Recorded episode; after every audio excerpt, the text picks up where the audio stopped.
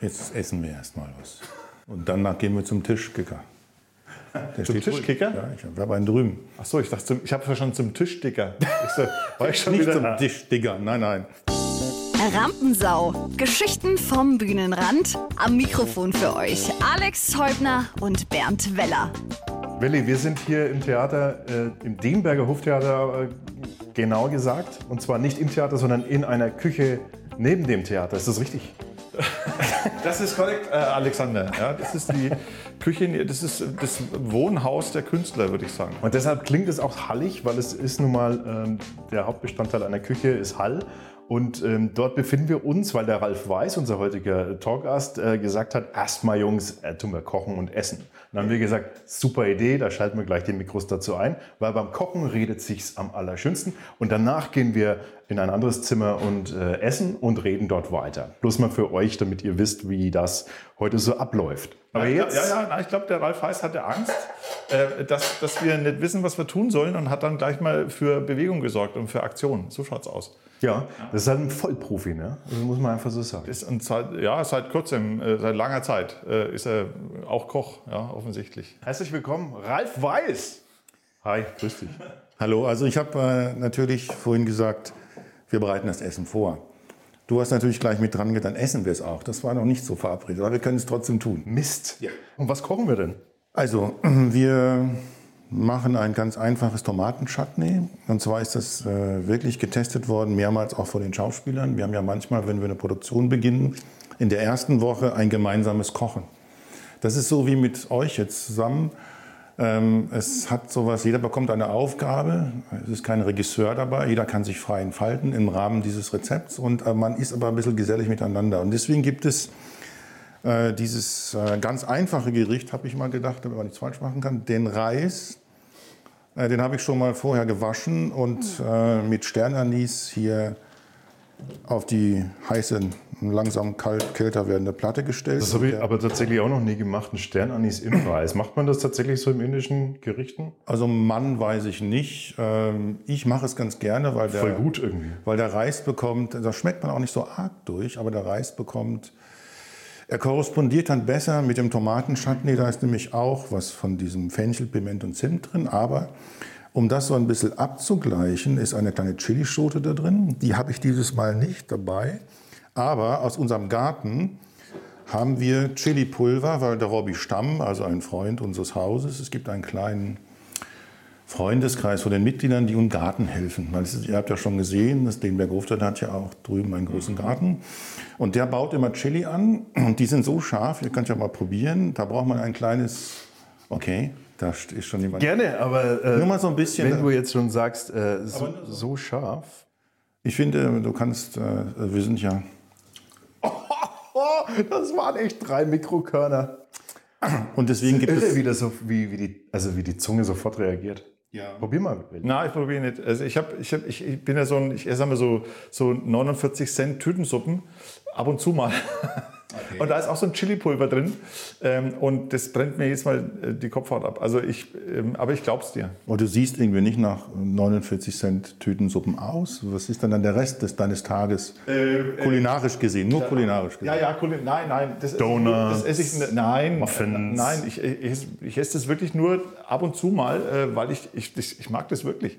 Ich mag, ich mag das, diese Tüten äh, so zusammenzuquetschen, dass die Nudeln, das ist ja eine einzige Nudel, die da drin ist. Wenn man die jetzt äh, kochen würde, wäre die 37 Meter lang. Ohne Quatsch, das ist jetzt kein Blödsinn. Das ist eine Riesennudel. Ich habe am Anfang hab ich das immer falsch gemacht. Ich habe die, äh, das ist so ein, so ein, wie so ein Backstein, die wirft man rein in die, in die, ähm, also ins heiße Wasser dann und also, da ist das Pulver dabei mit der Soße.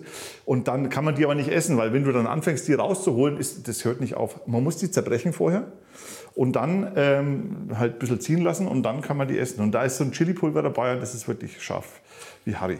Meine Tochter war in Japan mal eine Zeit lang, das war kurz bevor Corona ausgebrochen ist, und die hat gesagt, dass die Japaner auch so eine spezielle Technik haben. So eine kleine Schüssel mit einer von mir aus Riesennudel, 37 Meter, aber die Ja. schlürfen die praktisch als Genusszeichen, Ja. als würdevoller. Und ich habe, das ist genau der, der Punkt nämlich, und ich habe nämlich gehört, dass äh, nur die Europäer diese Nudeln brechen. Ja. weil, die, weil, die, weil die Japaner, und das ist genau was der Ralf sagt, das ist ein, dieses Schlürfgeräusch, was bei uns verpönt ist, ist dort ein totales äh, Anerkennungsgeräusch.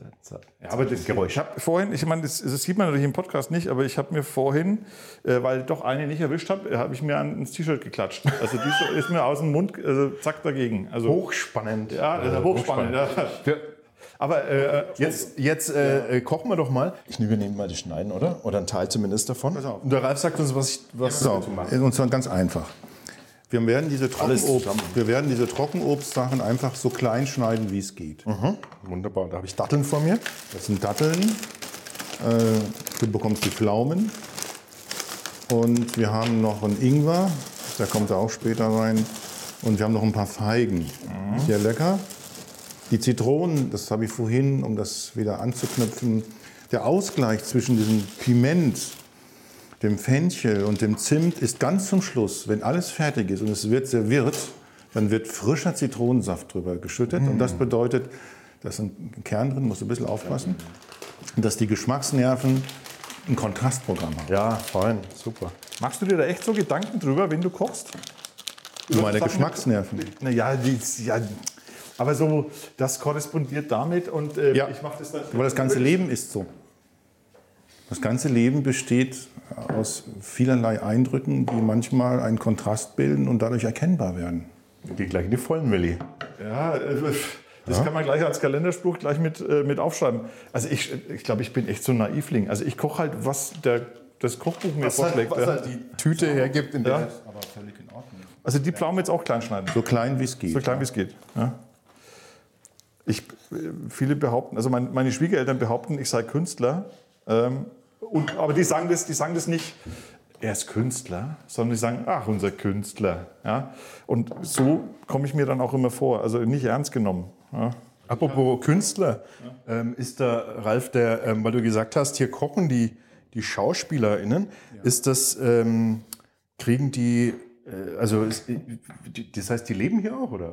Ja, ja, die, wir haben ja hier dieses, ähm, früher war es so, dass wir drüben, wo das Büro ist, vier Übernachtungszimmer äh, haben eigentlich noch, aber in einem nicht so guten Zustand, mit Dusche auf dem Flur und so. Und äh, auch eine gemeinschaftliche Küche. Und als wir dieses Haus hier von Herrn Riedelbach übernommen haben, äh, weil wir konnten uns nicht vorstellen, dass ein Fremder hier auf diesem Grundstück das Haus kauft. Also haben wir uns sehr viel Mühe gegeben. Da hat uns auch die Stadt und der Kreis geholfen, äh, dass wir es kaufen konnten, damit praktisch das auch dieser Drei-Seitenhof zusammen bleibt. Und die Künstler nutzen nun diese vielen Zimmer, die es hier gibt. Ähm, Wir haben sie einfach durchgestrichen, bei eBay Kleinanzeigen ein paar, das war jetzt Schleichwerbung, oder? Aber bei eBay Kleinanzeigen ein paar Betten gekauft. Bei Kleinanzeigen. Bei Kleinanzeigen, also eBay müssen wir jetzt wieder rausstreichen. Ähm, Und so haben wir einen einfachen Standard, haben auch mehrere Bäder hier, damit wir, bis das Ganze mal umgebaut wird, zu einer Begegnungsstätte, einem Kulturgut, also Kultur und das G dann groß, nutzen wir es natürlich, weil es wäre ja dumm, wenn es einfach leer stehen würde. Drei, ich muss kurz einhaken, drei Seitenhof, damit man sich die, die Zuschauer ein bisschen was vorstellen. Das ist in Denberg hier ein Gehöft. Es ist ein Gehöft. Äh, Es gibt in Denberg äh, drei große Sandsteinhäuser mit einem hochgezogenen Giebel und mindestens drei Böden, die an der Seite so Klappen haben aus Holz, die man öffnen kann, so wie früher bei den Segelschiffen. Nur kamen da die Kanonen raus. Bei uns geht die Luft rein und trocknet den Hopfen. Das ist also ein Hopfenanwesen. Und es gibt drei Häuser hier, die ähnlich gebaut sind, 1876, zwischen 1876 und 1890 entstanden sind. Und, äh, ähm, und dieses Haus wird jetzt praktisch dann, wenn, wenn Gott will und wir alle Mut behalten, äh, ein Kulturzentrum für den gesamten Landkreis mit elf Übernachtungszimmern im Hotelstandard, können unsere Künstler übernachten, aber auch Wanderer, Fahrradfahrer und sonstige Menschen, die mobil sind und können dann praktisch hier mit einem Kulturpass an einer, Veranstaltung teilnehmen und können dann praktisch hier einmal übernachten und radeln oder laufen oder fahren dann weiter. Und unsere Künstler können übernachten und wir haben zwei Seminarräume und einen Veranstaltungsraum. Und das ist natürlich etwas, was in der Konzentration im Landkreis nicht so oft zu finden ist. Und äh, was wir gleich sehen werden, es ist ja hier das, die ehemalige Gute Stube, die bleibt auch Gute Stube. Dort wird, der, wird dann das Dorf seinen Stammtisch einrichten, also wo auch gekattelt wird und so, es bleibt Brauchtumspflege. Und deswegen sind die Künstler jetzt schon da und wir kochen noch ab und zu zusammen. Das ist für den Team Spirit gut und manchmal kochen sie auch für sich selber, aber wahrscheinlich eher Tütensuppen. Bist du so ein, bist du so ein Theaterchef, der sich, äh, der, der die Nähe sucht auch zu seinen Künstlern? Es ist äh, so, dass äh, das hängt auch von meiner Tagesform ab. Manchmal bin ich gerne alleine. Ähm, Wer nicht? und, und, und braucht die Zeit auch, weil wir ja im Prinzip morgens im Betrieb losliegen. Und manchmal gibt es Sachen, die sind irgendwie anstrengend, gerade in dieser Zeit. Und äh, ich bin aber trotzdem mit den Künstlern gerne zusammen. Wir haben zum Beispiel jetzt eine neue Gruppe kennengelernt, das ist Gangkino Circus. Also auch eine Band, da kam mal zum ersten Mal eine Gemeinschaft auf uns zu, die sich seit Jahrzehnten schon kennen. Und da war es ein bisschen schwierig am Anfang, ein, so dieses, diese, weil diese Gruppe stand immer wie eine Wand vor uns, alles ganz lieb und nett. Und dann bin ich halt öfter abends rübergegangen und äh, dann, dann, dann war das so, dass diese Gespräche das ein bisschen gelockert haben und seitdem fühlen sie sich hier auch wohl, weil die kommen ja, wenn sie auf Tournee sind, in Theater, wo manchmal abends der Geschäftsführer oder der Intendant noch nicht mal in die Garderobe kommt und Guten Abend sagt. Ja. Und wir kommen jetzt mit unserem Emotion-Paket hierher. Und deswegen ist es am Anfang nicht für jeden immer automatisch gleich gut, aber um die Frage jetzt, die äh, ein bisschen mehr andert ist, einfach zu beantworten. Ich bin gern mit den Künstlern zusammen und zwar aus einem Grund. Ich entdecke mit ihnen ganz neue Welten. Das ist faszinierend. Das ist so wie mit meinen Kindern. Ich bin, das finde ich total, dass ich teilhaben kann an anderen Sichten auf die Welt. Das finde ich toll. Aber was haben die lange hier gemacht beim Kino Circus? Äh, haben die ihr Programm hier entwickelt oder was, das Neue oder wie? Es ist so, wir haben mit ihnen eine neue Produktion gemacht. Wir haben sie ja kennengelernt mit dem ersten Programm, dann haben sie ein zweites gemacht, äh, wo sie ihre Finnland-Erlebnisse aufgearbeitet ja. haben. Das äh, sollte dann auf der Seebühne passieren in Nürnberg am Wörthersee. Dann kam, kam ein Gewitter und haben sie uns angerufen, ob sie das bei uns machen könnten, die Premiere. Der Bayerische Rundfunk hat es aufgezeichnet. Es gibt so eine kleine Rubrik bei mir auf der Homepage, da ist Aktuelles, wo ich immer ein bisschen was über das Leben schreibe. Und da gibt es auch diesen, äh, diesen Link zu diesem, ja. äh, zu diesem Konzert. Und dann haben wir sie danach gefragt. Ähm, ich mache jetzt noch eine kleine Schleife. Ein Stück, was ich seit Jahren gerne machen wollte, ist äh, der Rock'n'Roll-König. Volker Kriegel hat da ein, ein, tolles Buch geschrieben. Es gibt auch eine Produktion des Bayerischen Rundfunks. Und da geht es halt darum, dass der, der König spielt in einer, in einer Rockband, aber äh, er kommt immer ein bisschen aus dem Takt. Äh, und irgendwann haben sie einen neuen Geschäftsführer, der eigentlich nur Dreivierteltakt spielen will und der boxt ihn so ein bisschen raus. Der König verspielt sich wieder bei einem öffentlichen Konzert, also die Zeiten sind da komplett durcheinander, weint und geht auf Tournee. Er will jetzt Straßenmusiker werden. Okay. Und, äh, und da lernt er natürlich von Joe Cocker bis alle möglichen Leute kennen. Sie haben auch Kontakt mit der Polizei, weil auch das eine oder andere berauschende Kraut, was am Straßenrand wächst, dann versucht wurde zu inhalieren. Ähm, und irgendwann äh, ist, wird er dann, weil er richtig gut geworden ist, von, äh, von, von einem Minnesänger engagiert und als Vorband. Jetzt wird er aber immer erfolgreicher, dass, äh, dass die Leute praktisch im ersten Teil, wenn er die Vorband macht, die kommen die jungen Interessanten rein und dann verkaufen sie außen ihre Karten für den zweiten Teil, für den etwas langsameren, der sich aber für den großen Star hält. Irgendwann haut er ab, lernt eine Frau kennen in einer Kneipe und verliert sie wieder aus den Augen. In die hat er sich verliebt. Und dann geht er weiter auf die Wanderstadt, weil er ein Winterquartier sucht und kommt an eine alte Mühle. Und dort ist ein alter Mann, der Saxophon äh, spielt John Coltrane liebt und dessen Tochter ist die Frau, die er in der Kneipe kennengelernt hat. Jetzt traut er sich aber nicht zu sagen, dass er eigentlich König ist, sondern denkt, dann geht die wieder weg, weil sie dachte, er ist ein Musiker. Dann weint er wieder. Dann kommen die Schergen inzwischen von dem Königreich, die wollen nur wieder anständige Musik machen und finden ihn. Er geht zurück in sein Schloss, keiner erkennt ihn, aber als er sich wieder verspielt, schreit das ganze Volk, unser König ist wieder da. Alle sind glücklich, alle weinen und die Frau hat ihn beim Fernsehen gesehen und kommt auch zu ihm und sie leben bis zum Lebensende. Das ist doch, das ist doch jetzt ein Fiebertraum. Das ist doch. Hast du dir gerade ausgedacht, oder? Nein, das, das kann ja nicht wahr sein. Und jetzt haben wir eine Band gesucht, mit der wir es spielen wollten. Dieses Stück wollten wir spielen. Und dann haben wir uns mit Gankino Circus getroffen. Die wollten aber die Geschichte ein bisschen um, umschreiben. Und die Geschichte ist jetzt so ähnlich. Eine Band ist erfolglos und verkauft sich an einen Schlagersänger, Sänger, weil sie am ESC mitmachen wollen. Aber kurz vorher stirbt der Schlagersänger und sie lösen das Problem auf ihre Weise. Sie, machen dort, sie stellen ein Double dort praktisch hin. Und Gankino Circus hat gesagt, sie machen das. Einer ihrer ehemaligen Bandmitglieder, der Heiner, ist Schauspieler. Also wir haben einen Schauspieler auf der Bühne und vier Leute. Es gibt richtig Regie, ist ein Musiktheaterstück, wo die Musik extra geschrieben worden ist. Und da geht es um die Geschichte der Band eigentlich.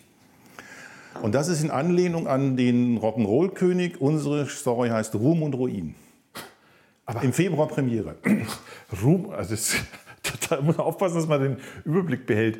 Ähm, der, ich glaube, mich zu erinnern, dass bei Gankino Service in dem äh, Service Circus in der Kneipe, in der die da in Dietenhofen äh, ähm, äh, äh, waren immer, dass da auch einer Rock'n'Roll gespielt hat. Irgendwie, ja, irgendwie. Das ist eine crazy Truppe. Ja? Die können, die sind, äh, Eltern sind Volksmusiker, die kommen aus der Volksmusik, sie spielen aber auch alles andere und sind eine echt interessante Mischung zwischen professioneller Musik und offen für den Wahnsinn. Die haben auch so Balkan-Beats teilweise dabei und so. Also die haben einen Wahnsinnstakt, da denkst du, wie, wie, wie geht das jemals gut, ne? Okay, wir sammeln jetzt mal kurz alles, was wir hier machen, in dieser Schale. Okay, da reinschmeißen. Damit wir die Bretter frei bekommen. Das ist wie im, also wir haben nichts vorbereitet. Normalerweise heißt es ja, ich habe da schon mal was vor. Ja, nein, das ist alles live hier. Also alles, alles echt. Mhm. Aber, aber, für so einen Schauspieler ist es natürlich auch ein Job. Ne? Das, kann man, das kann man immer gar nicht glauben. Wenn man das so wie ich äh, einmal in zehn Jahren macht, ist es ja total der Oberhammer. Und äh, man ist aufgeregt und man kann nächtelang nicht schlafen. Und wenn man das aber dann 20 Jahre macht, dann ähm, geht man auch mal essen dazwischen, weil man halt jetzt einfach Hunger hat. Ja? Also ich hatte da nie Hunger äh, bei einem Auftritt. Also wir hatten, es gibt einen Schauspieler, mit dem wir ganz lange zusammengearbeitet haben. Und der hatte immer noch Panik. Es gab auch mal eine Veranstaltung, wo, wo das so schlimm war. Das ist ein Duo gewesen, ein, zwei Musiker, ein bisschen Kabarett gemacht, ein Musikkabarett. Und dann hat der Kollege zu ihm gesagt, sein Freund sagt, wir können jetzt hier nicht absagen, du musst auf die Bühne. Dann hat er sich rückwärts zum Publikum gesetzt und hat das Kabarett rückwärts gespielt. Also nicht rückwärts gespielt, sondern mit dem Rücken zum Publikum, weil er sich nicht getraut hat, rumzudrehen. Und das war immer noch so, dass bis zur letzten Veranstaltung hier, die öfter mal war, immer noch er völlig nervös war vorher. Und du nie wusstest, äh, wie wird das jetzt Was werden. Was war dein Beruf? Der ist Berufsschauspieler gewesen. Also das ist jetzt, der hat das seit der hat 30 Jahre lang hat das gemacht. Das kann ja nicht wahr sein. Und hat immer noch äh, das Gefühl, dass äh, er völlig aufgeregt ist. Ein bisschen äh, Suspense ist ja auch wichtig, damit ja, so ein bisschen diese, ja. das, da müssen schon so ein paar Nackenhaare vibrieren, sonst, äh, sonst wird das natürlich nichts. Ne? Aber ich, kriege ich immer einen Anschluss, wenn ich den, Topf, den, den Löffel im Topf lasse. Weißt du auch nicht, dass ich ein großer, großer Bewunderer von dir bin? Weißt du das? Du auch? Ja. Oh Gott, ich auch. Ja. Und zwar. Haben wir gesagt, dass man nicht lügen darf in dem Podcast? Da muss man bei der Wahrheit bleiben oder nichts sagen. Nein, ich muss ehrlich sagen, äh, ich habe mich ja, ich, ich, ich, verfolge ja das, was du machst, schon seit vielen Jahren. oh Gott, das ist doch am Tisch hier. Also nein, nicht böse und ich, ich rufe dich auch nicht an und so, aber auch, wir haben auch schon über viele Projekte gesprochen und ich finde, was du, was du machst, also wenn einer gute, also jetzt will ich das natürlich jetzt nicht nur dich erwähnen, also sind alle eingeschlossen, aber das finde ich, was du an Kulturarbeit und Vernetzung und auch an Qualität und Witzigkeit auch in den sozialen Medien zum Beispiel. Also, nein, Facebook haben wir ja bei uns eingeführt. Da musste ich mich ja anmelden, damit wir das Denenberger Hoftheater machen konnten. Genau. Und dann habe ich, nach, hab ich nach zwei Monaten gesagt, ich gucke da nie mehr rein. Weil ich habe mich geschämt für meine Facebook-Freunde. Also es waren nicht so viele, aber weil manche sind sehr entspannt unterwegs. Was Sie da reinschreiben. Was Sie da reinschreiben. Auch wie Sie sich fotografieren, das ist schon sehr relaxed. Und das, was du machst, hat immer Würde und Anstand und ist trotzdem witzig. Und ich habe gesagt, äh, und wir, Brito und ich waren uns immer einer Meinung, guter Mann. und deine Einführungsreden beim Winterkino, ich habe gedacht, wenn ich einmal so eine gute Rede halten würde wie er. Ja, ja, das ist jetzt, äh, ich muss wieder rühren und laut rühren, dass mich keiner mehr hört. Das ist schon ein bisschen rührend, oder? Ja, das ist echt. Ja, Na, das, der war krass. Und du, aber weißt du, doch feuchte Augen schon so ein bisschen. aber ich muss- du, du fühlst dich auch wohl. Ne? Ja, ich muss, nein, ich muss warten. Nee, aber es ist, es ist außergewöhnlich, weil äh, wenn ich ähm, äh, mit, dem, mit dem Alex hier zusammen bin und wir machen ja auch zusammen Musik Alles gut. äh, und da höre ich dann immer nur, ähm, sollen wir auch mitspielen oder willst du alleine den Abend bestreiten? Ja? Da wäre ich immer mehr. Deshalb tut es schon gut, wenn mich mal einer lobt. Mich lobt nämlich sonst eigentlich keiner. Naja, aber das liegt ja nur daran, dass du einfach so gerne erzählst, äh, dass man aufpassen muss, dass du äh, nicht vom Hundertsten ins Tausendste kommst, obwohl wir ja nur einen knappen Zeitplan hat. Hier im Podcast kannst du reden, was du willst. Ja, ja, ja, ja. Die Schattenseite Jetzt kommt deines Daseins ist natürlich, dass wenig andere neben dir so einfach Bestand haben. Also zum Beispiel, wenn es darum, na, du bist eine Ausnahme, Wollte ich sagen. Also doch, nicht. doch, auf jeden Fall. Weil wir haben nämlich zum Beispiel versucht, an dir vorbei, in einer Geheimaktion, in einem dunklen Zimmer haben wir uns getroffen mit zwei Aktentaschen und haben versucht, ein Winterkino ohne dich zu machen. Da hieß es immer, ohne einen Chef geht gar nichts. Das warst du und du hast immer Nein gesagt, die letzten Winter. Und da haben wir gewusst, wenn einer Understatement pflegt und den größten Einfluss hat, ist das der Belly. Und das stimmt Das wäre schön. Wenn das so wäre, das wäre cool. Du kannst alle von Artischock anrufen, mit denen ich gesprochen habe. Und die werden dir das bestätigen, was ich sage. Wenn Aber das ist ja ein geschützter Raum. Das ist ja wie so eine Blase, in der ich mich bewege. Wenn, also wenn andere auf mich so hören würden, das wäre toll. Ja. wer denn zum Beispiel? Wen, wer würde denn, das würde denn sch- schön sein? Schön, sch- naja, ich muss immer aufpassen, dass ich jetzt nichts Falsches sage. Das Öl in einem Topf und bei der mittleren Temperatur, sind wir bei dem... Jetzt sind wir wieder anders. Das wird das Senfsamen dabei. Ja, aber das ist okay. Das soll sich ja ein bisschen ergänzen, dass es nicht komplett auseinanderfällt. Pass auf. So, wir gucken, wir machen jetzt mal die, das Finale hier. Wo ist denn das Kochbuch? Das habe ich hier rübergelegt, weil ich Angst hatte, dass es äh, mit verbrennt. Also was machen wir jetzt dann da rein als nächstes? Ich schneide jetzt mal den frischen Koriander klein. Ja. Dann sind wir nämlich gleich so weit fürs Essen, bevor der Reis kalt wird und wir alle zu Tode gelangweilt haben. Habe ich wenigstens euch ein bisschen unterhalten vielleicht. Ja? Äh, so, sowas wie Philipp Glass, so Minimal Music ist nichts für dich, oder? Ah, doch, doch ich toll. magst Ja, du. Ich Ja. war, ich war an der, an der Frankfurter Oper, als Robert Wilson mit Einstein on the Beach auf Europatournee war. Und da war ich noch, ähm, noch kein Beleuchtungsmeister, sondern war einfacher Beleuchter in so einem Pool von den Leuten, die auch das Denberger Hoftheater bedient haben. Und dann hat diese Truppe gesagt, sie wollen nicht mit den Angestellten des Theaters zusammenarbeiten, das ist ihnen zu dröge. Wow. Sie haben es in die Ferien gelegt und haben nur mit Freelancern gearbeitet. Und wir haben Einstein on the Beach eingeleuchtet. Ich habe eine handsignierte CD von Robert Wilson und äh, war total fasziniert Ja. von dieser, von dieser Musik und von dieser Art, so eine Performance zu machen. Also doch was für dich. Und das war, und ich finde, da bin ich ein Fan von solchen Ja? Sachen. Ja. Okay, also weil, weil, weil man, man, man glaubt zu meinen, du, äh, du hast immer Angst, dass, dass, äh, dass zu wenig passiert. Also mein Kopf ist voll bis oben hin. Ja. ja. So, wir machen jetzt äh, das noch mal kurz warm. Jetzt hast du das Etikett abgerissen. Wie sehr darf ein Intendant eigentlich seinen eigenen Geschmack mit einbringen? So ein bisschen. Ins, ins, in das, was gezeigt wird im Theater? Es gibt ja normalerweise einen geschäftsführenden Intendanten und einen künstlerischen Intendanten.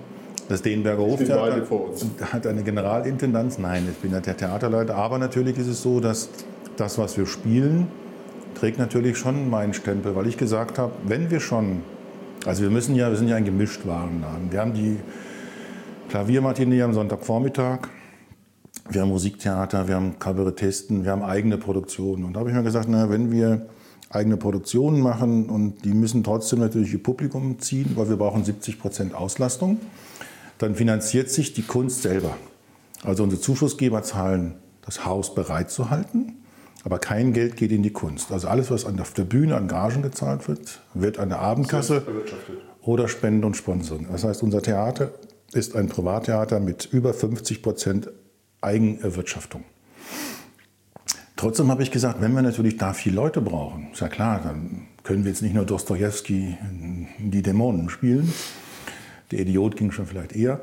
Ähm, wir müssen natürlich Stücke haben, die aber trotzdem eine Botschaft haben. Also selbst Don Camillo und Pepone ist so, das ist sehr unterhaltsam und die Leute merken, über den, äh, es öffnet das Herz, wenn sie sich, wenn sie sich angeregt, äh, angenehm unterhalten. Und im Stück die Botschaft kommt, es, äh, es soll nicht das Parteibuch oder die Konfession regieren, sondern es soll das Herz regieren. Ist natürlich eine einfache Botschaft, sehr plakativ. Darum geht's. Es geht auch um die Liebe. Ja. Dinner für Spinner, Hochmut kommt vor dem Fall. Das heißt, jemand wird vorgeführt und es ist ganz doof. Also es gibt in allem, was wir machen, und das ist das, worauf ich sehr viel Wert lege, immer einen, einen Subtext. Aber manchmal in einem amüsanten Stück verpackt, sonst ist die Schwellenangst ist dann immer so ein bisschen da, dass man denkt sich, okay, habe ich jetzt wirklich äh, den Autor schon gelesen oder war schon mal in einem Workshop zum Thema, ich weiß nicht was, äh, dann, äh, dann bleiben die Leute außen vor. Und das größte Kompliment, was wir mal bekommen haben, fand ich für mich, für mein Leben, war, wir, lassen, wir laden ja immer das Dorf ein zu den Generalproben. Kostenlos. Weil ich gesagt habe, ja, ihr müsst doch wissen, was in eurem Theater los ist. Am Anfang kamen drei. Dann habe ich gesagt, es gibt drei im Weckle. Dann kamen 34. Das ist kein Witz, ich stand am Grill. Und dann kamen beim nächsten Mal 130. Wir haben im Schnitt 130 Bewohner dieses Dorfes, die sich eine Oper anschauen, ein modernes Schauspiel, ein unterhaltsames Schauspiel. äh, Und das, das, das, hat echt, das hat mich sehr glücklich gemacht. Und äh, dann sagt einer dieser Menschen, sagt zu mir, weißt du, Ralf, wir waren mal in der Stadthalle XY, aber was ihr macht, das ist echtes Theater. Und was will man mehr erreichen, als dass die Menschen sich öffnen und auch in Sachen gehen, wo sie die sich vielleicht nicht so sehr aussuchen würden. Und das hat mich sehr glücklich gemacht. Und deswegen möchte ich das Programm mitbestimmen, ist ja klar. Naja. Aber so, ich merke schon, so, so reiner Klamauk ist nichts für dich, ne? Nee, deswegen bin ich auch für euch der fadeste Gesprächspartner, den ich habe aussuchen Nein, nein, können, weil ich mit Klamauk, ich kann das auch nicht. Da gibt es Leute, die sind echt gut. Äh, Nein, nein, das, das meine ich jetzt gar nicht darauf bezogen, sondern ich, habe jetzt, ich bin jetzt so im Geiste durchgegangen, was mir alles einfällt an Stücken und so, was hier war. Und da war jetzt irgendwie so ein, so ein reiner Klamauk, war jetzt da nicht dabei. Also ich, ich, bin, ja, ich, bin, ja, ich bin ja so ein Klamauk-Typ. Also finde ich, ja. Also ich, ich, ich schmeiß mich über Slapstick weg und so. Ich finde das, find das hammerhart. Aber dann guckt ihr mal die Komödie im Dunkeln an, unser neuestes Stück, da ist Slapstick mit drin. Also haben wir natürlich auch. Das heißt, wir suchen natürlich immer neue Herausforderungen.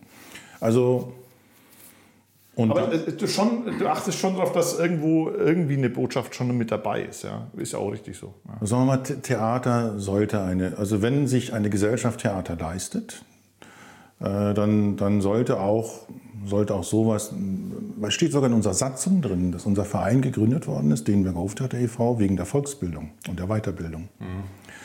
Das ist natürlich jetzt dann nicht so einfach mit der Weiterbildung und der Volksbildung, aber es ist doch schön, wenn die unseren Geist, wie wir leben, wie wir mit den Künstlern umgehen, was wir auf der Bühne machen, was wir für Stücke aussuchen, das ist doch schön, dass die, das spiegelt sich doch in allem wieder, wenn du bei uns begrüßt wirst, wenn du am Telefon anrufst, wenn du in die Gastro gehst, ist doch alles dieser Spirit. Und das ist doch, wo gibt es denn sowas noch? Ich habe mal gedacht, ich mache eine Filmreihe. Die erste hieß, äh, was uns gefällt. Da haben Brito und ich uns Filme ausgesucht, die haben wir unten im Aquarium gezeigt, maximal für 50 Besucher und immer was gekocht.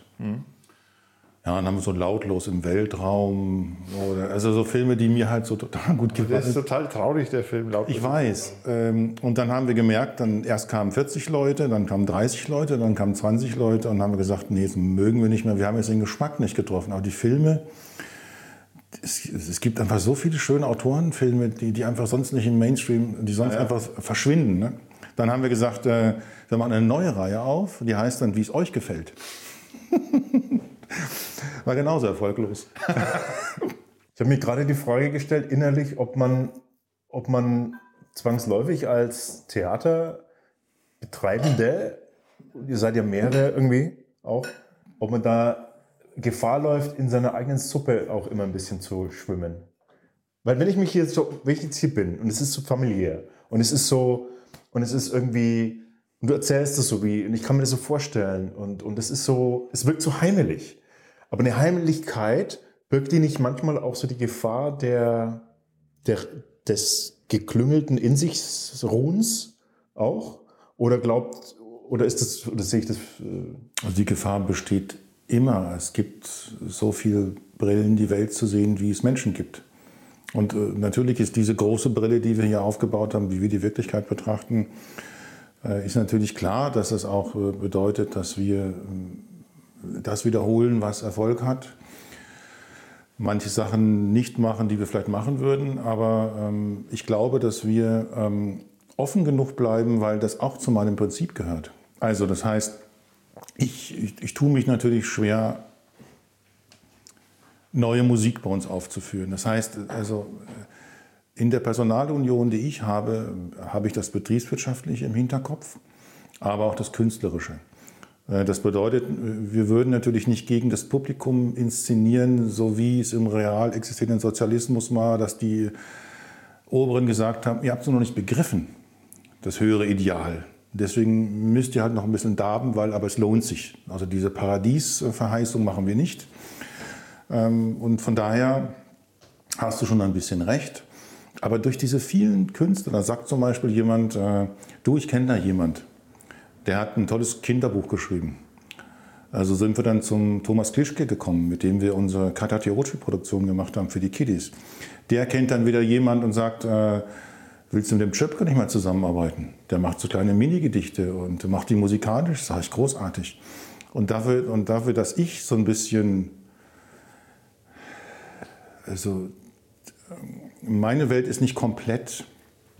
Also ich bin etwas asynchroner und dadurch sind diese Berührungsflächen mit diesen Leuten, die so ein bisschen auch asynchron sind, die, sind, die, die bleibt immer. Und ich würde viel mehr davon durchsetzen wollen, aber es geht natürlich nicht immer, weil ich dann sage, gut, was musst du dieses Jahr erreichen? Dann kommt der Buchmacher in mir und sagt, okay, wenn du den Zuschussgeber zufriedenstellen willst, dann musst du das machen. Wenn ich das bayerische Staatsministerium zufriedenstellen will, muss ich zwei Premieren machen. 100 Veranstaltungen aus diesen, von diesen Stücken spielen und ich muss jeden Schauspieler anstellen. Das heißt, diese neuen Verordnungen drücken dich natürlich, weil du nicht so frei bist, aber dafür haben wir jetzt ein Ensemble. Also das heißt, was wir nie wollten so richtig, dass wir, also der Tod von jedem Stadttheater ist, dass du zwölf Schauspieler hast, jeder hat sein Fach, in seinem Vertrag steht drin, ähm, ich bekomme einmal im Jahr die Rolle des Liebhabers, Heldentenor oder was auch immer. Und, du, du, kannst ihn aber gerade von seiner Farbe nicht gebrauchen, dann, dann ist das schwierig. Deswegen brauchen die so viel Schauspieler, damit die auch über die Runden kommen. Das können wir uns gar nicht leisten. Also ist das natürlich ein viel offeneres System. Und das ist immer die Befruchtung für uns und zum Beispiel auch die Kontakte mit dir, die Kontakte mit Rainer Turber, die Kontakte bei uns im Kulturverbund, die wir haben, die Kontakte, die wir im Landkreis machen. Es ist immer so, dass man da schon äh, berührt wird, auch etwas Neues zu tun. Aber wir wollen nicht an die MET. Wir wollen nicht bundesweit, das würde uns auch überfordern, dass, weil wir das, das Organigramm trägt das gar nicht, was wir da hätten. Aber wie stark empfindest du das Spannungsfeld zwischen eurem Publikum, das ihr habt, und die, die ihr braucht auch und die euch kennen oder vielleicht auch treu ergeben sind, äh, hin zu dem, ich muss auch mein Publikum bedienen. Also ich muss denen auch geben, was sie wollen äh, in Spannung zu dem, ich würde gerne aber auch vielleicht mal in die Richtung, aber da kommt mir keiner von denen, die ich brauche und die ich erreiche bisher. Also das kann man nicht generalisieren. Aber es gibt's, oder? Es gibt's, und zwar als Wolfgang Riegelbauch ähm, das Theater praktisch freigegeben hat. Da ist ja eine bestimmte, ein bestimmter Typus von Theater, also er hat das Ding gegründet, er hat es gegen alle Widrigkeiten hochgezogen und er hat gesagt, aber ich will auch das, nur das machen, was ich will. Mit ihm ist eine ganz treue Fangemeinde gewachsen, Aha. Die aber dann auch alle mal, als der Ausstieg 70 waren. Und wir standen jetzt vor der Alternative. Ich habe gesagt, was mache ich jetzt? Ähm, ich muss andere Publikumsschichten erschließen, also haben wir was anderes gemacht. Ähm, und das ähm, hat, da haben wir ein bisschen Glück gehabt. Brauchst wahrscheinlich auch Zeit dann, ne? Ja, wir, wir haben keinen Blödsinn gemacht, wir haben nicht, keine Schenkelklopfer produziert, das können andere besser als wir sondern wir haben gesagt, wir brauchen eine gute Mischung, dass wenn jemand am Freitag sagt, ich will drei Tage ins Denberger Hoftheater gehen, hat er drei verschiedene Typen von Veranstaltungen. Das ist für uns relativ aufwendig, weil wir manchmal Eliza am Freitag aufbauen, einen kleinen Durchlauf haben, nachts abbauen. Am Samstag ist dann vielleicht Dinner für Spinner und am Sonntag ist die Klaviermatinee mit Paul Sturm. Aber ich finde, das ist, diese Bandbreite muss man, finde ich, muss man immer irgendwie, irgendwie, das muss man hinkriegen. Das ist unser Anspruch. Und das wollen wir machen. Ob wir damit weltberühmt werden oder nicht, ist mir völlig wurscht. Ich bin jetzt zum Beispiel bei den Bayerischen Theatertagen das zweite Mal dabei. Mit dem Stück Eliza. Eliza ist ein Stück, da habe ich ein Feature gehört im Deutschlandfunk. die digitale Assistentin, äh, wie kann ich dir helfen, Eliza. Das hat der Herr Wölk geschrieben und es war ein, ein Feature. Dann haben wir ihn, das fand ich so toll, gesagt, das müssen wir auf die Bühne bringen. Es geht darum, dass in einem Auto jemand sitzt und hinten sind drei Personen, das sind seine Navigatoren. Ich will nicht wieder die ganze Geschichte vom Rock'n'Roll-König erzählen, aber das ist eine schöne Geschichte gewesen, wo, wo es darum geht, können, können, haben künstliche Intelligenzen das Recht zur Persönlichkeit? Also ein ganz spannendes, modernes Thema und das haben wir so gut gemacht, dass wir immer gut besucht werden. Hätte ich auch nie gedacht. Aber ich wollte es unbedingt machen. Also es gibt auch Sachen, um deine Frage zu beantworten, die machen wir auf Risiko, weil ich weiß, ich weiß, der Sack ist ja schon zu, wir können uns auch mal was leisten, wo wir sagen, dann kommen halt nur 20 Leute. Und dann sagen die aber, ey, so doof sind die doch gar nicht in einem Drei-Seiten-Bauernhof, wo sie ihre Hopfengrauben noch draußen hingehängt haben und so eine kleine Fahne und einen Tannebaum. Die machen auch noch andere Sachen. Und wir haben jetzt in dem Stück äh, Komödie im Dunkeln dreimal hintereinander gespielt. Und wir hatten sonst einen Publikumsschnitt von 63,5 und der war mal zum ersten Mal 32, weil ganz junge Menschen, 19, 20, 25-Jährige reingekommen sind. Aber nochmal anknüpfend an das, wir hatten noch ein bisschen Glück gehabt nach Wolfgang, denn die Kinder- und Jugendarbeit gab es bei uns ja früher nicht. Und ich habe gesagt, wenn wir im Landkreis uns irgendwo präsent machen wollen, äh, dann müssen wir was mit den Kindern machen, weil die Kinder sind die Entscheider in den nächsten 20 Jahren. Also, und je mehr die Kinder auf ein größeres Basement, ein Portfolio der Möglichkeiten zurückgreifen können, vielleicht sind es einfach mal klügere Leute, die später nicht so einen Blödsinn machen. Also habe ich gesagt, wir müssen in die Schulen, wir müssen die Kinder schulen. Und die Kinder haben zu ihren Eltern gesagt, warst du schon mal im Dienberger Hoftheater? Ich weiß sogar, wo das Klo ist, weil die waren ganz oft bei uns. Und wir sind dann plötzlich an die Elterngeneration gekommen durch einen Zufall. Das war nicht geplant. Hast du nicht manchmal das Gefühl, dir platzt der Kopf? Ähm, weil du alles, ich, ich stelle mir das jetzt gerade so vor, ähm, was du, äh, da die Kinder, da äh, modern, da hier ähm, Kohle, da das, da das, das hört doch nie auf. Also wann, äh, oder schaffst du das äh, abzuschalten, mal zu sagen, so jetzt liege ich mal im Bett und äh, mach nichts? Jetzt sind wir an einem Punkt, um dich mittel zufriedenzustellen, Alex. Wirklich seit einem halben Jahr denke ich darüber nach, wo wollen wir in fünf Jahren sein? Also können wir mit dem Basement überhaupt dieses Tempo professionell weiterhalten? Was ist, ich bin 64, irgendwann klinke ich mich hier aus. Und das Haus soll ja ein Kulturzentrum werden. Also was muss es jetzt geben, damit das Theater in die nächste Zeit kommt? Und das ist wirklich ein Problem, das stimmt. Weil diese Typen, die so ich schiebe auch Schnee äh, morgens. Ja, ich weiß das. Du schließt den Ofen an und äh, schiebst Schnee. Genau, das heißt aber, diese Typen, diese Generalunternehmer, die, die, die, die sind nicht mehr so häufig da, wie das zu unserer Zeit war. Wenn wir, wir haben heute so viele Bewerbungsgespräche, wenn wir einen Techniker suchen, der sagt, ja, ich bin Stellwerkfahrer. Das heißt, der sitzt an seinem Lichtpult und äh, das es wirklich. Mhm. War ich auch mal eine Zeit lang beim Bayerischen Rundfunk. Da sitzt du dann da und dann machst du das Licht an und aus.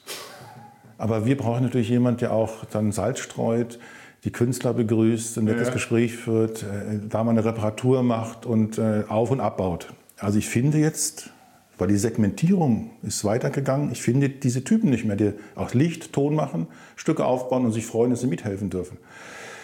Das macht mir Sorgen, weil es bedeutet automatisch, ich brauche statt sechs plötzlich zehn Leute. Ja. Wie wollen wir das finanzieren? Also es ist wirklich ein Thema. Also ich habe jetzt echt das Problem, nach Wolfgang haben wir einen neuen Weg gefunden und wir haben gesagt, wir wollen das so, uns sind die Stunden egal, uns ist das Geld egal.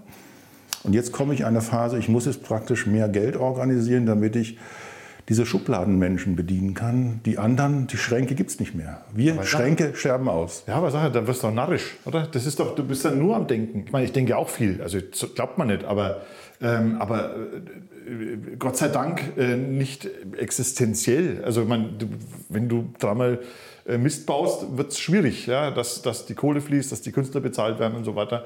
Das musst du im Kopf haben. Und dann noch ähm, willst du noch die zukünftigen äh, Gäste bedienen, also weil die Kinder, die groß werden. Und dann willst du auch noch, dass das intelligente Menschen werden, die hier waren. Da, da kriegst du einen Föhn. Ja? Schaffst du das äh, aus, aus, auszuspannen, äh, abzuschalten? Na, ihr, wart, ihr, ihr, wart ja in meiner Wohnung. Ich wohne jetzt ja auch noch zu allem Glück nur noch fünf Meter weit weg. Ja, das ist ja noch schlimmer. Ja. Nein, das heißt, man kann sich nur darauf einlassen, so wie du dich auch auf die Sachen einlässt. Und du kannst es machen. es und das ist schon, wenn Lucas Skywalker zu Yoda geht und er auf seinem Stein seinen Handstand macht und dann sagt, ich glaube, ich kann das nicht. Die Brille habe ich nicht. Ah, Ich habe nicht die Brille, es geht nicht. Ich habe Okay. die Brille, was brauche ich, damit es geht? Ich habe jetzt Lust, oh, das muss ich auch noch noch- muss ich noch mal fotografieren. Das steht mir drüber auf dem Tisch. Also das ist ja nicht nur, nicht nur riecht nicht nur gut, sondern es sieht auch Sieht noch auch sehr lecker aus. Die Zitrone kommt noch drüber, das will ich vergessen. Ne? Über das Chutney, auch für, den, für den Valley. Aber jetzt pass auf, jetzt frage ich mal trotzdem noch was. Jetzt haus raus. Ja. Ja, ist gut. Ja. Ich habe ich hab kürzlich eine, eine Reportage oder so ein, so ein, so ein Hörbild, Hörbuch, ne, Hörbild äh, über ähm, Bob Dylan gehört, über das, über das Konzert 1978 ähm, am Zeppelin-Feld und so weiter. Ähm, und das ist nur so der, der, der Einsteiger gewesen. Ich habe aber schon öfter gehört, dass Leute gesagt haben, gerade bei Bob Dylan, das war mein Erweckungserlebnis. Ja, ich habe ich hab das, ich habe vorher habe ich nur so äh, Lieder über, über Herzschmerz gehört und so. Und dann kam Bob Dylan und dann habe ich dann dann habe ich richtig begriffen, worum es geht im Leben und so. Ähm, und das ist aber nicht nur bei, bei Bob Dylan, sondern gibt es auch andere Geschichten bei Filmen oder bei ja, halt auch bei Musik. Gibt es für dich ein Erweckungserlebnis äh, in der also ja, Musik interessiert mich am meisten, ehrlich gesagt, wo du sagst, ah, jetzt, das ist es. Extra breit, ideal und meine Lieblingsband Tonsteine Scherben. Damit bin ich groß geworden. Keine Macht für niemand. Das hast du gehört. Ja. Das war in unseren Kreisen, auf den Feten, Bauernhöfe, kein Hopfen anwesend, aber in Nordrhein-Westfalen, wo ich herkomme, gibt es ganz viele kleine Gehöfte. Da wurden immer riesengroße Bettlagen aufgespannt, die wurden nass gespritzt. Und dann gab es diese ganzen Dias, die weißt schon So psychedelisch, irgendwie Psycho, so, psychedelisch, wo dann irgendwo, und dann waren auch solche Fotos dabei, wo dann irgendein Soldat äh, ge- gestorben ist in Verdun, irgendwo im Schützengraben. Also immer dieses warm, warm, warm. Und dann gab es diese großen Boxen mit diesen, diese Leslie, diese Hochtöner, die wir gedreht haben und so. Und das war die Zeit, wo wir uns vorbereitet haben für die großen Demonstrationen, Startbahn West und solche Sachen, wo dann Warst du da dabei? Ja, ich war, das darf man ja eigentlich gar nicht sagen, aber es gab eine Zeit, wo wir uns, was ganz normal ist und was wir sehr fördern in der Kinder- und Jugendarbeit, wenn man dann mal in die Pubertät kommt, dann, dann, dann muss man sich auch mit neuen Dingen beschäft- beschäftigen, weil ja auch die Altvorderen mal was Neues haben wollen. Und wir haben uns sehr mit dieser Antikriegsbewegung auseinandergesetzt. Und äh, wir haben, das mit der Atomkraft war uns nicht ganz geheuer. Wir hatten äh, unsere Parker an, unsere, ich hatte eine zum Beispiel, ich hatte eine Jeans, die war früher so dick, dass man die nach dem Waschen hinstellen konnte. Also früher war noch eine Jeans aus einem dicken Material. Heute ist es vorbei. Und diese Jeans hatte ganz viele Flicken. Das war meine heilige Jeans. Irgendwann war sie weg. Und meine Mutter hat gesagt, hm, Ralf, weißt du, sie war heute Morgen noch auf der Wäscheleine. Die muss jemand gestohlen haben. Also das Establishment hat zurückgeschlagen.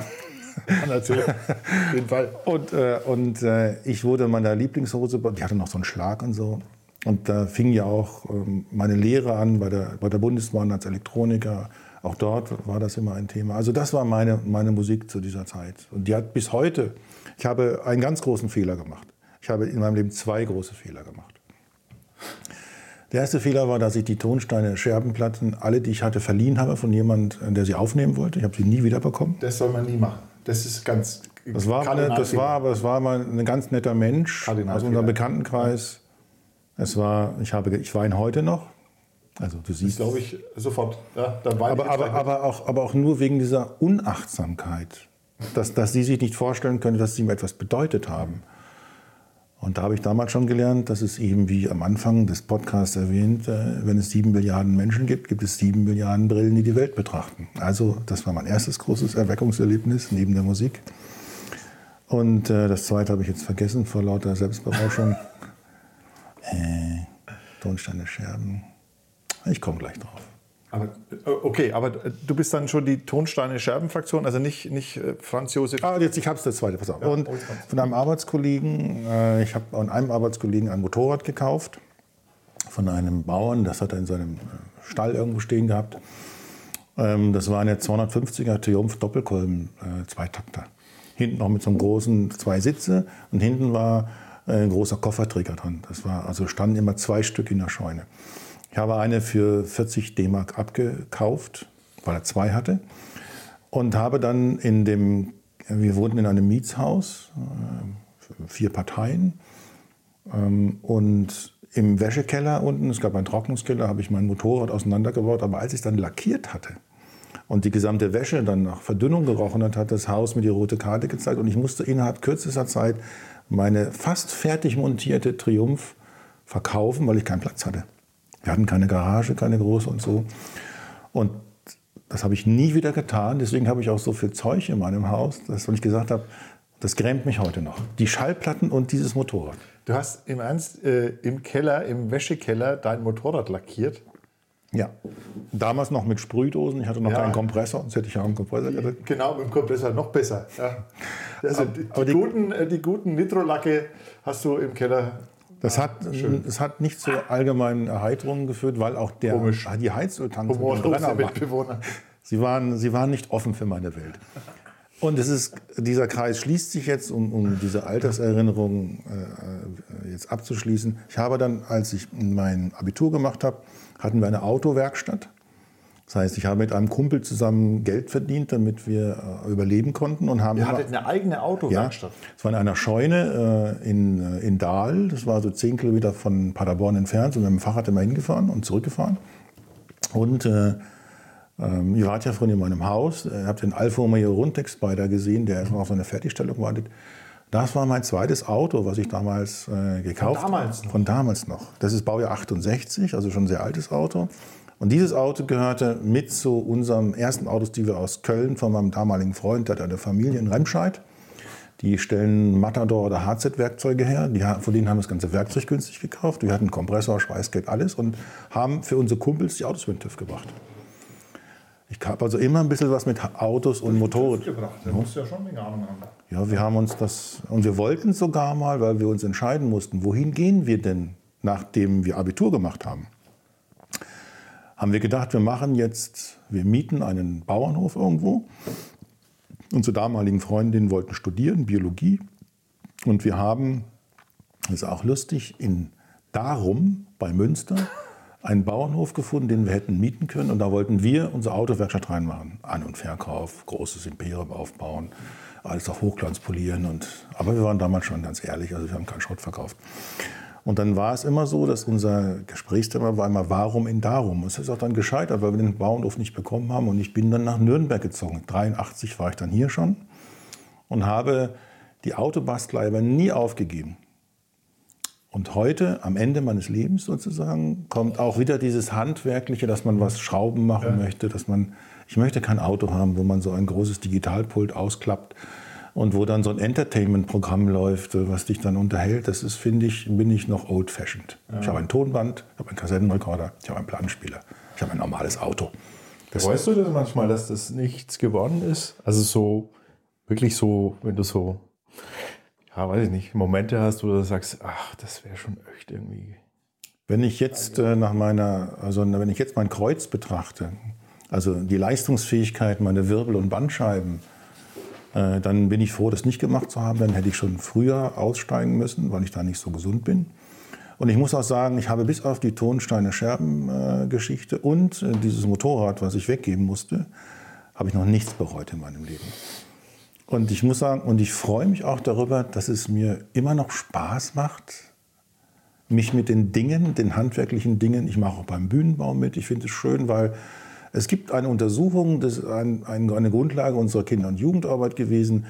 Und zwar geht es um die, die Hirn-Hand-Verbindung. Also man hat festgestellt, dass wir ja im Laufe unserer Evolution ganz viel mit den Händen gemacht haben. Und ganz viele notorische, und das ist eine sehr komplexe Angelegenheit. Also eine Hand ist was sehr Komplexes. Wenn jemand mal die gebrochen hat und wurde eingeschnitten, dann weiß man, was es bedeutet.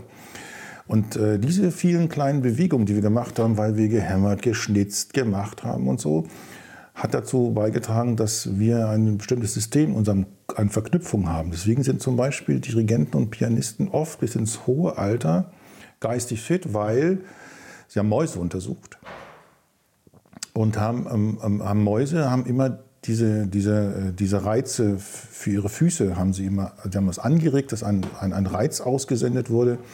Und diese Mäuse haben etwas im Rückenmark, ist ein, ein, sind wieder Zellen frei geworden, die im Gehirn wieder funktio zu funktionieren äh, beigetragen haben, die sonst abgestorben wären. Also es scheint etwas zu sein, dass das etwas auslöst an Stimulanz. Und deswegen haben wir in der Kinder- und Jugendarbeit gesagt, was ist in einer Zeit, wo es darum geht, dass wir ein Smartphone haben, wo wir wischen?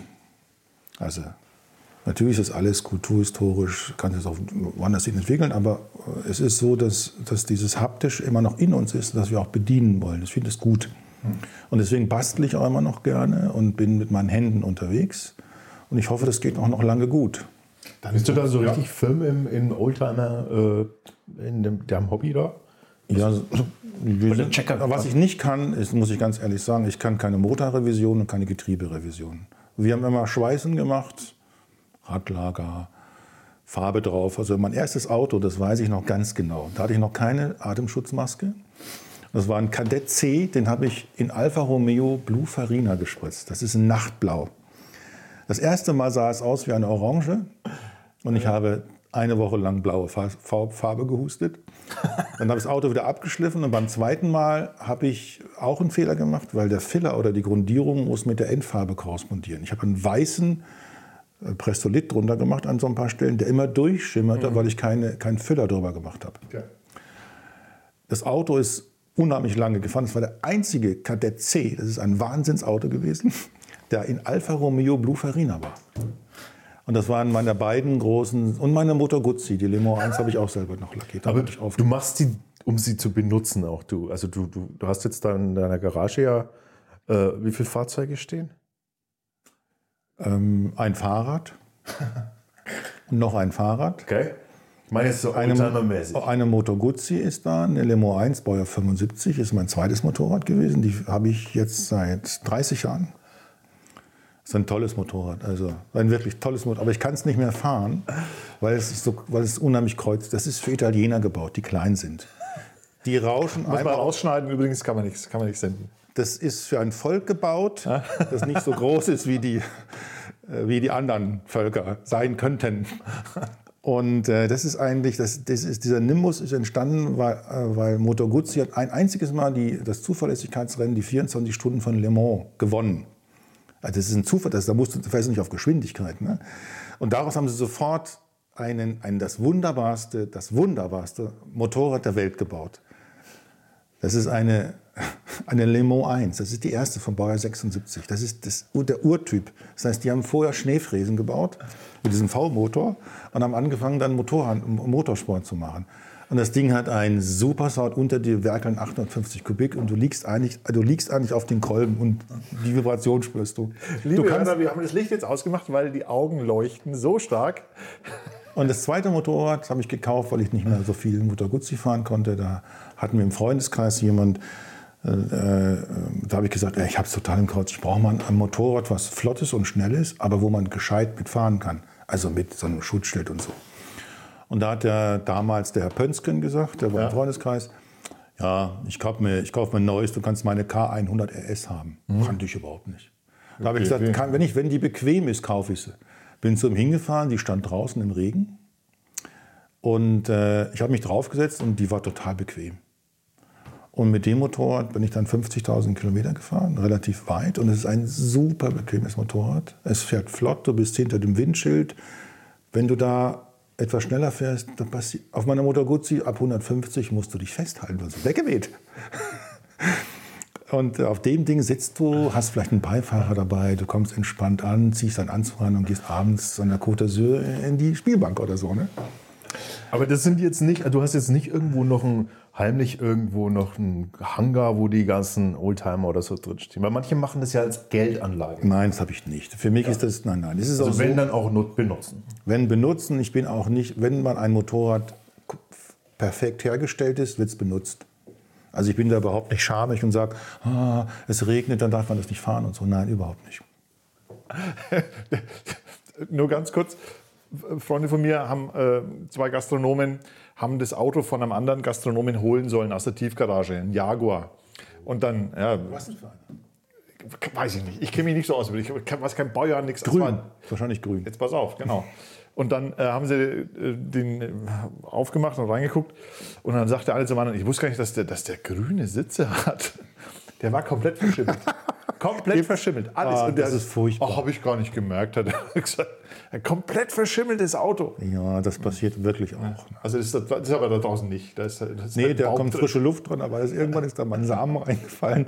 Dann kam so, hat ein bisschen was gemodert und so. Aber äh, das Mike Sanders Korrosionsschutzfett, das hat in allen Tests immer mit Note 1 bestanden. Das ist ein Fett, was nie aufgibt. Das kriecht so lange, so lange lebst du gar nicht, in jede Falz und lässt kein Wasser eintreten. Also es ist schlimmer als Fischöl. Das Fischöl ist auch so ein Kriechöl, glaube ich.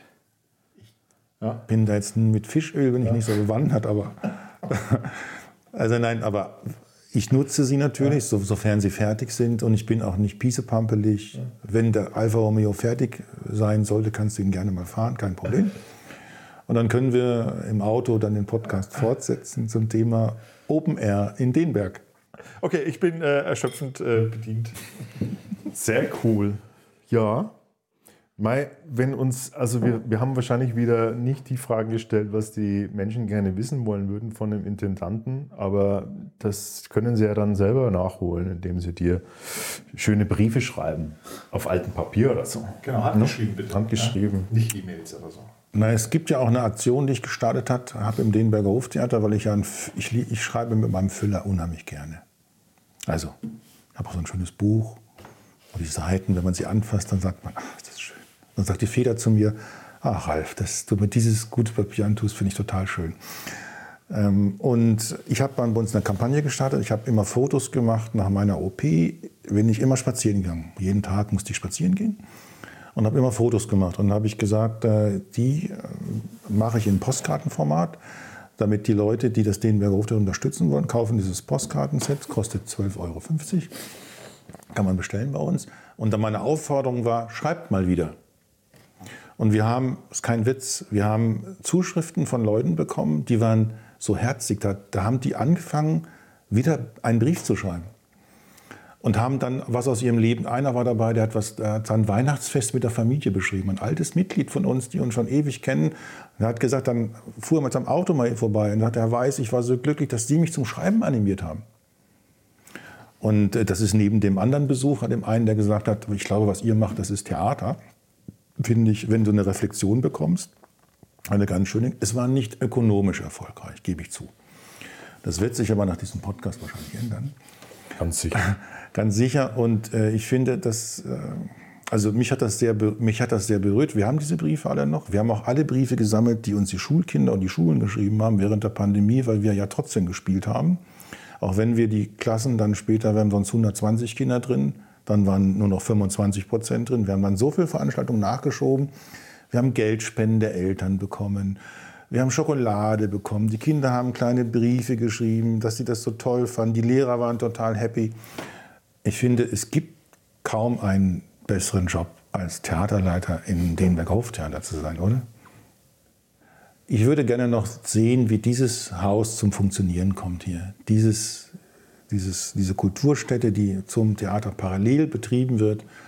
Das wäre noch schön, wenn ich das erleben könnte, dass das alles da ist und dass ich dann das Ganze übergebe an die, nächst, an die nächste Dekade, die sich dann mit all den Sachen selber was ausdenken kann.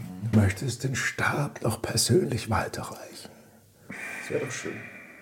Kann ich gut verstehen und ähm, wünschen wir dir natürlich definitiv. Wir bedanken uns ganz herzlich, äh, Ralf Weiß, dass du für uns dir die Zeit genommen hast. Ich bedanke mich für, euren, für eure netten Fragen, die mich nicht aufs Glatteis geführt haben und wünsche noch viele interessantere Gäste, die was Tolles zu berichten haben und die echte Rampensäue sind. Nein, nein, der Rampensau, das darf man ja, das kann man ja, eh- der Name der Zimmer, den finden wir schon ganz gut eigentlich, den Namen. Aber das hat dann nichts eigentlich damit zu tun, dass man wirklich eine Rampensau sein muss. Und es geht ja wirklich darum, was sind es für Leute, die da, die da, die da arbeiten am Theater oder die äh, Musik machen? Was, was, was, was erleben die? Und ich meine, ehrlich, du bist auch eine Rampensau. Du bist Ja. es halt auf deine Art. Du Genau. bist irgendwie halt, du, du brauchst ja dieses Feuer, du brauchst ja diese Leidenschaft.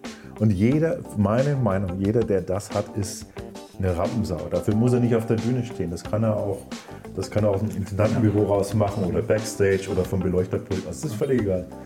Ja. Cool, danke. Einwandfrei. Alle Podcasts jetzt auf podyou.de, deine neue Podcast-Plattform. Podyou.